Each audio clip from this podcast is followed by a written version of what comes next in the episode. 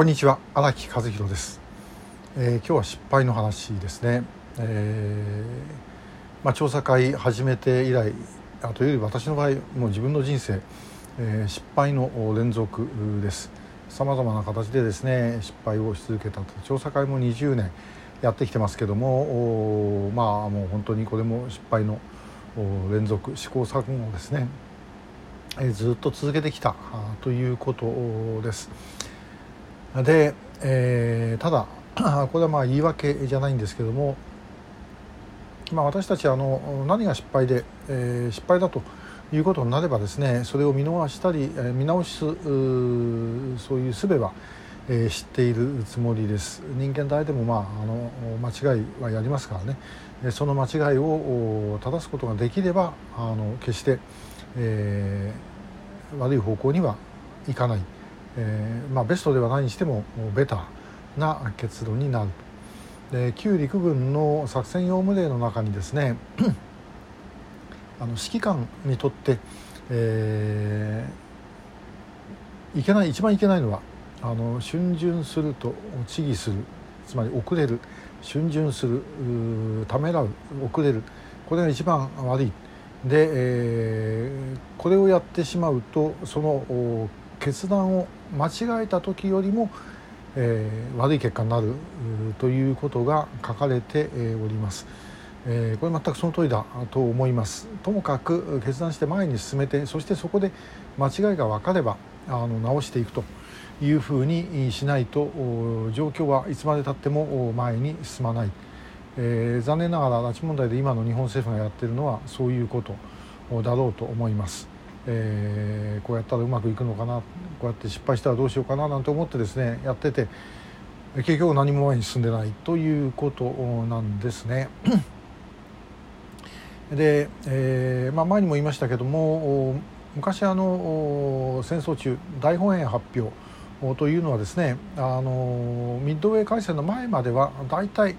こちら側の被害もある程度あの正しく言っていたとでそれがミッドウェーで、えー、ボロ負けしてしまってで無敵の日本海軍が負けるはずはない、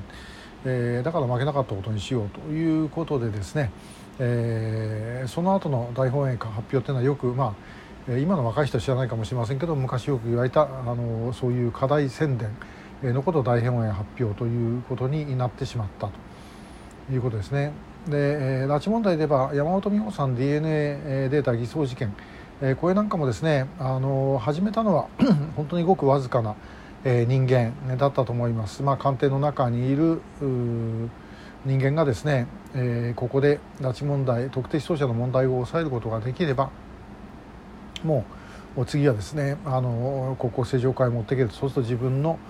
点数が上がると思ってですね、えー、やったことだと思うんですがえー、ですからまあこれ別に最初から国挙げてやったなんて話ではもちろんないですね。だけども一旦それを始めてしまったらもうそれを隠すということになってしまった。おかしいって言われてですね。でそれをもういろんな形で嘘を固めていくと。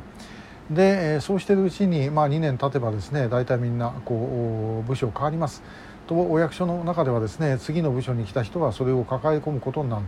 結局共犯者がどんどんどんどん増えていってですねそしてえー、いつまでたっても正せなくなるということですね。で、えー、この同じようなことが、えー、拉致問題というのも山ほどあるんだというふうに思います。でもこれ間違いがあった。で気づけばもう大変な責任問題になるかもしれません。ですけども、まあ、それも含めてですねでもやんないと我々正しいこの国の在り方というのを見ていくことはできないんじゃないかなというふうに思うんですね。えー、失敗することよりも怖いのはその失敗を認めずにさらに、えー、ドツボにはまっていくことだろうというふうに思います。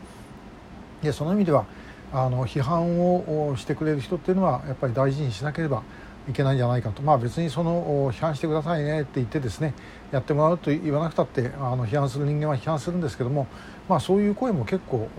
大事ですね。相手側のもうその最初からこっちをやっつけようと思ってやってくるような声は別としてえ多少聞きづらくてもですねあのそういう反対意見には耳を傾けそして失敗があれば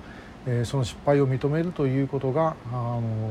のよりましな状況を作っていくのではないだろうかなという感じがあのいたします。えー、とは言ってもなかなか私だってそうきれい事でできるわけではないんですけども、